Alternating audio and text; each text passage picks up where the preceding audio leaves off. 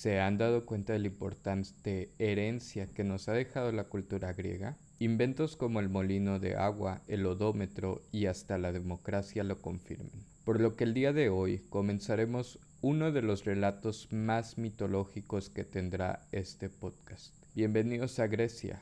Esto es Lit, tu podcast casero de literatura. Un saludo y un agradecimiento a los que deciden escucharme. Espero que estén teniendo un gran día. Muchas gracias a mis exalumnos que me han escrito diciendo que les parece buena idea la implementación del podcast para dar mis clases. Gracias por el apoyo. Ahora, sin más, vamos a la antigua Grecia. El filósofo Platón, a quien estudiaremos en un próximo episodio, nos cuenta uno de los relatos populares más fantásticos que hemos escuchado. Imaginemos una isla con un pueblo rico, sabio, justo, un lugar que no había barreras, no había muros, reinaba la paz y la fiesta. Todos se beneficiaban del comercio que era la principal fuente de empleo. Como dijimos, este pueblo era tan civilizado que no había lugar para tener enemigos. El gobernador de este pueblo era el dios de los mares, Poseidón. Sin embargo, como cada relato necesita una problemática. Así que está en la naturaleza humana siempre buscar más. Los habitantes de este pueblo se volvieron avariciosos, egoístas, codiciosos, desatando así la ira de Zeus, quien decidió mandar maremotos y erupciones volcánicas, destrozando la isla, dejando solo un pedazo de tierra hundido en la profundidad del mar, con las creencias de que ese lugar alberga grandes tesoros y bienes, de ese lugar perdido, olvidado, destruido llamado la Atlántida. Una isla desaparecida de la noche a la mañana, una afirmación de que los dioses llenos de ira son implacables. Pero, ¿qué de este relato es mito y es realidad? Durante años se ha cuestionado la existencia de la Atlántida. Hay quienes definen como una fantasía, pero hay quienes afirman, incluso citando investigaciones científicas, que la existencia de la Atlántida fue posible. Unos creen que el pueblo referido como la Atlántida se trata de Canarias, basados en mapas de la época.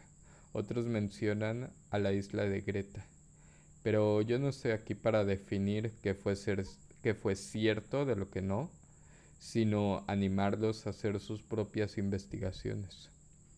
Aunque ya estamos en la isla de Creta, el mito de la Atlántida nos puede funcionar para contar las bases del contexto griego hace 2500 años. Un pueblo que su principal fuente de economía fue el comercio, que tenía relación con el, con el pueblo de egipcio y que de hecho gracias a los egipcios el mito de la Atlántida se hace más fuerte porque sus jeroglíficos mencionaban un pueblo abundante con el que hacían negocios que de la noche a la mañana fue desaparecido. Se dice que uno de estos jeroglíficos manifiesta una explosión como si fuera una nube que acaba con la isla, un pueblo que desapareció de repente. Los ejercicios de poder de la antigua Grecia fueron cambiando a lo largo de su propia historia. Comenzaron gobernando los reyes, cual si monarquía se tratase, pero cuando ese sistema no funcionó, el poder fue detentado por diferentes familias, cual oligarcas se tratase, y cuando esto no funcionó, aparecieron los arcontes. Sin embargo, los ejercicios de poder no fueron cambiados tal y como lo hacemos hoy en día, por medio de voto a nuestros gobernantes, no. Hubo diferentes batallas en las que los pueblos tuvieron que participar para seguir adelante, de las cuales hablaremos de una de ellas. Pero primero definamos quiénes son los arcontes. Los arcontes son una serie de nueve magistrados elegidos al azar que discuten y ejecutan tareas que tienen que ver con política, cultos, es decir, todo lo que tiene que ver con gobernar a la antigua Grecia. Y sí, escucharon bien, aunque para seleccionar a estos arcontes que llevarían las tareas del poder eran escogidos por sorteo. Esto para garantizar la seguridad y así como evitar los fraudes. Pero para llegar a esa época se tuvo que pasar por la Edad Oscura que fueron tres siglos en los que Grecia vivió una serie de guerras. Tan oscura es que se perdió el registro de ella. Siendo así, el año 1200 a.C. estalla el conflicto en Troya. Popular hoy gracias a las películas y a la propia mitología griega. Una época en la que hay, un, hay que contar poco no porque haya, no porque no haya nada que decir, sino porque queda poco registro. Sin embargo, una de las formas que tenía la gente para entretenerse era el contarse historias. Había poetas que visitaban aldea por aldea para recitar sus poemas.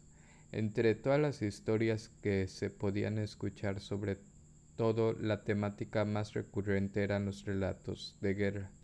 Entre tantas, hubo una que se fue popularizando y sobresaliendo de las demás, una que hoy en día sigue gozando de gran popularidad e incluso se ha vuelto un referente a las historias de héroes y con esa historia me refiero a la Iliada, que no fue hasta el año 900 a.C que Homero la escribiría. Así es, la Ilíada es ese relato creado con las historias de la guerra de Troya que fue transmitido a lo largo de 300 años hasta que Homero tuvo la oportunidad de escribir. Sin embargo, este par de relatos no fueron los únicos que Grecia ha dejado. Si pudiéramos enlistar la herencia de la antigua Grecia, nos encontraríamos con inventos como el odómetro, que fueron resultado de aquella civilización. Así es, Tales de Mileto, por su parte, vivió el siglo VI a.C. Es quien se considera el padre de la geometría. Después vendrán Pitágoras, Euclides y Arquímedes, cuyos axiomas y reglas geométricas todavía hoy se enseñan y se utilizan. Por lo tanto, la geometría es una de las herencias que Grecia dejó al mundo. Asimismo, Hipócrates de Cos, nacido en el 450 a.C., fue el médico griego de la antigüedad más destacado y uno de los padres de la medicina. Él comenzó a recoger datos y realizar experimentos demostrando que la enfermedad era un proceso connatural al ser humano y que los signos y síntomas de una enfermedad eran causados por reacciones naturales del cuerpo. Una de las grandes contribuciones fue la llama al juramento hipocrático. Con ese documento puso por escrito la primer norma ética de los médicos que deberían poner en práctica al realizar su trabajo. Uno de sus conceptos es el de la confidencialidad médico-paciente. Según el investigador británico M.J.T. Lewis, el molino de agua, aunque se discute su relación con los árabes, menciona que los orígenes de aquel invento son griegos. El concepto de reloj con alarma se lo podemos atribuir a la cultura griega, que tal vez no tenga nada que ver con nuestras alarmas, pues ellos utilizaban un mecanismo integrado para señalar la alarma que sonaría como ciertos órganos de agua, como guajiros cayendo sobre tambores. Se dice que Platón tenía un gran reloj de agua para indicar el comienzo de sus pláticas nocturnas y se atribuye al inventor de Sibia. En los textos de Aristóteles, otro de los sujetos que hablaremos en libro, menciona la aparición de uno de los primeros cartógrafos del mundo, para la época en la que la cartografía se está inventando. Las Olimpiadas se remontan al año 776 a.C.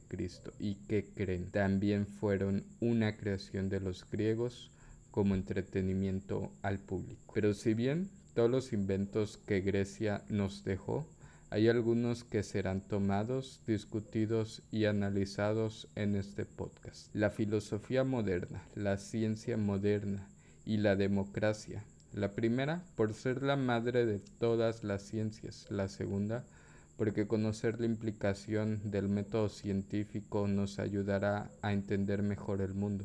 Y la última, porque demuestra nuestras intenciones en convivencia con los demás. La información de los 10 inventos o descubrimientos de la antigua Grecia los tomé de la página labrújulaverde.com, así como les dejaré los links en, de todas las páginas consultadas en la descripción del video de YouTube. Como ven, este episodio no nos es suficiente para conocer todo lo que sucedió en Grecia en aquellas épocas por lo que los siguientes tres episodios hablaremos de filósofos que han dejado el más grande legado y mencionaremos a las corrientes de pensamiento. Pero si no te ha sido suficiente, te invito a hacer tu propia investigación, a ver qué encontramos, a ver si logramos entender a quién le escribieron los griegos. Mi nombre es Mario Aldair, muchísimas gracias por escuchar y nos vemos el siguiente lunes con un nuevo episodio en Lit, tu podcast casero de literatura.